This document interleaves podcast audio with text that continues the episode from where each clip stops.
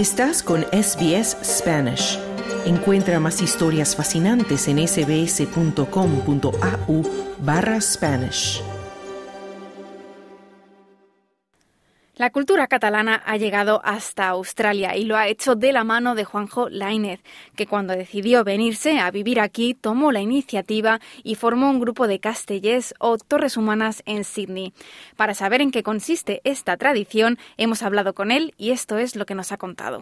Los castellers son una tradición catalana. Eh, Cataluña está en el área de Barcelona, al, norte, de, al norte de España, que empezó hace 200 años y que consiste en hacer torres humanas. Y hacer torres humanas quiere decir que hay gente que se sube a los hombros de otra gente y otra persona se sube encima y encima y encima. Entonces hay varios niveles y varias formas. La intención es subir todo el castell, uh, que pueden ser de hasta 10 niveles, que es una locura, con incluso mil personas por cada castell, y bajarlo de forma segura empezó hace 200 años un poco como un after show, había como un baile y luego hacían como una figura. Al final la figura acabó siendo mucho más importante que lo que era el baile. Dejaron el baile completamente y ahora solo se hacen estas figuras. Entonces, durante este tiempo e incluso ah, durante la represión española se siguió haciendo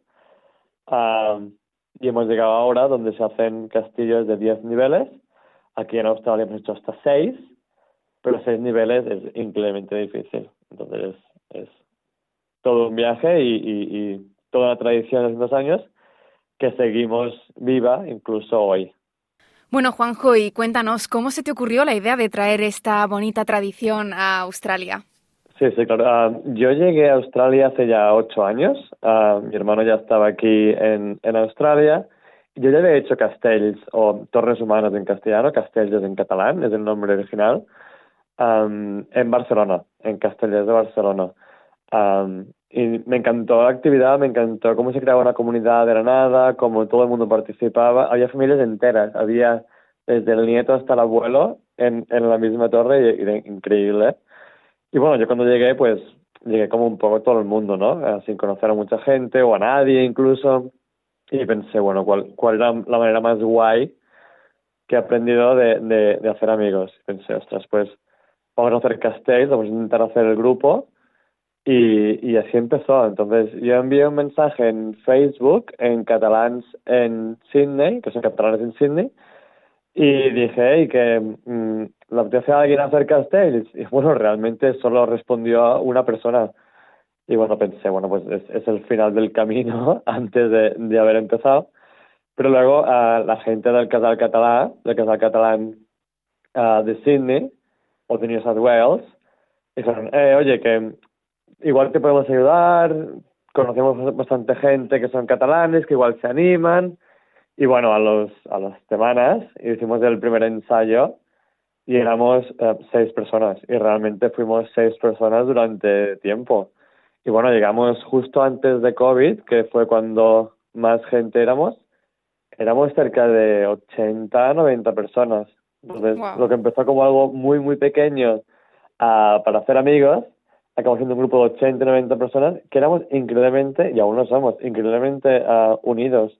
Entonces, lo que comenzó como una bonita tradición también ha acabado siendo un poco una manera de unir a la comunidad y sentirse un poco más como en casa, ¿verdad?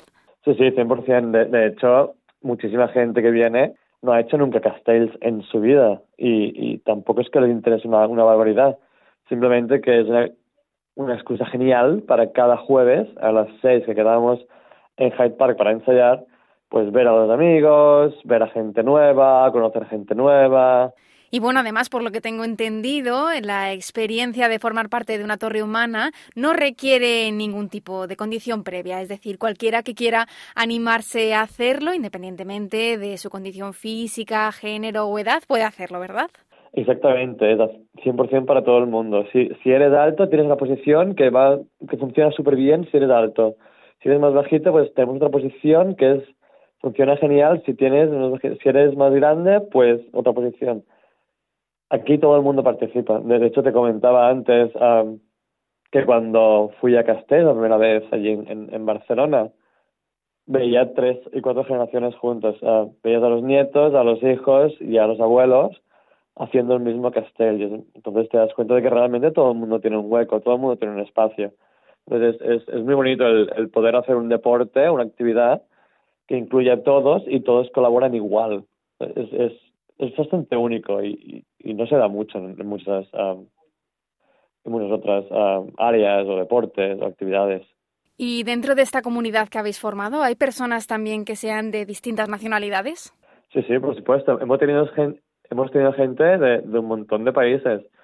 ahora mismo tenemos gente, un, un, par de franceses, gente uh, de Alemania, tenemos un montón uh, de catalanes porque son los que más lo han visto, pero también otras partes de España, como el País Vasco o, o en su época ya, ya no tanto, porque ya se fueron, de Madrid y de Andalucía también.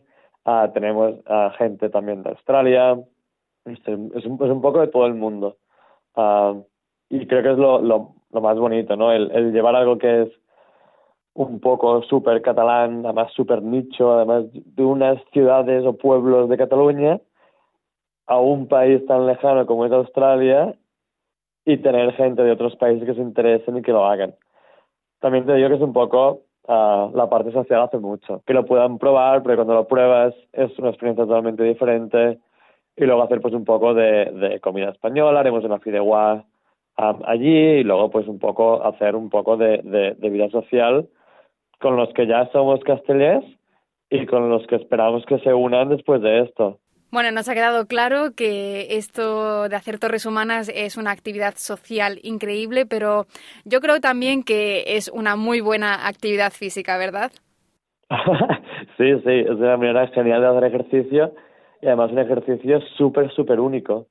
Um, porque tienes que poner un montón de fuerza para subir a alguien, pero tienes que hacerlo de forma que sea súper delicada para no mover las cosas mucho, porque si no no sé, es, es, es toda una experiencia. De hecho, también parece, parece muy peligroso y parece muy inseguro, pero realmente nunca hemos tenido um, ningún accidente grave, nadie se ha roto nunca nada. Realmente nunca hemos tenido uh, ningún problema. Eh, es una, una cosa que se ve muy insegura y se ve muy peligrosa, pero es mucho más segura uh, de lo que parece. Eh, lo bueno es que sí que tiene este nivel de, de adrenalina que te da muy pocas cosas, ¿no? Eh, cuando haces escalada tienes un momento de, bueno, y si me caigo pues puede pasar algo, y, de hecho escalada es igual mucho más peligroso y bouldering también. Esto es, si me caigo pues, bueno, tienes la, la sensación de que si me caigo me pasa algo, pero una vez te caes, como tenemos gente debajo, al final siempre acabamos cogiendo a, a los que se caen y nunca pasa nada. Entonces, es, es una cosa que reivindicamos cuando nos preguntan muchas veces, pero esto no es peligroso hemos dicho, bueno, pues en, en ocho años que tenemos no hemos tenido ninguna lesión. Y es una buena manera de hacer deporte, porque al final estás teniendo un montón de peso encima, tienes que mantener el equilibrio. Ya hemos hablado entonces de los beneficios sociales y físicos que tiene hacer esta actividad, pero yo quiero ir un paso más allá y me gustaría, Juanjo, que me contaras un poco sobre qué beneficios puede tener para la salud mental, porque al final del día es un ejercicio en el que tú estás eh, confiando en un equipo completo y creo que puede ser bastante enriquecedor psicológicamente. Sí, sí, del todo. Y, y además yo creo que esto es una, una de las cosas que nos une que nos une tanto al grupo. Y es que, bueno, tú sabes que realmente dependes mm, del de abajo o de los de alrededor para tu integridad física. Entonces, esta confianza que se da cuando realmente parece que te vas a caer y alguien te coge, es, es, es como wow, es, es, es, gente en la que confías por defecto y que cuando hace falta, pues está, ¿no? Y, y aunque realmente esta es una actividad, se extrapola muy fácilmente después. Entonces, um, una cosa que hacemos uh, después de, de, de, cada ensayo, nos vamos todos al, al pub, nos vamos a cenar, es como una experiencia completa, que, que, es, que es un poco raro, no, no, no es algo muy común. Ya para terminar, me gustaría que me dijeras lo que le dirías a alguien que está pensando en animarse y, bueno, unirse a vuestro grupo una tarde y probar esta experiencia, pero que no se anima y no sabe muy bien. Yo le diría que probase un día, eh, la experiencia de probar y de verlo es increíblemente diferente. la sensación de, hacer, uh, de hacerlo, es increíble, hay una comunidad genial. tienes como un, un mix de adrenalina y miedo y, y excitement, es, es algo realmente increíble. Además es súper, súper social, la gente es increíblemente amable e increíblemente abierta. Todo el mundo es, recibido como si llevara meses en el equipo. Ah, y al final es porque todo el mundo pues está igual. Todo el mundo hemos sido nuevos y nos ha encantado cuando nos reciben con los brazos abiertos y se, y se preocupaban por nosotros. Le diría, prueba un día y es muy, muy probable que, que vuelvas un segundo y vuelvas un tercero y que al final acabes siendo parte de la comunidad y sea parte de tu vida también. ¿Quieres escuchar más historias como esta? Descárgatelas en Apple Podcasts, Google Podcasts, Spotify o en tu plataforma de podcast favorita.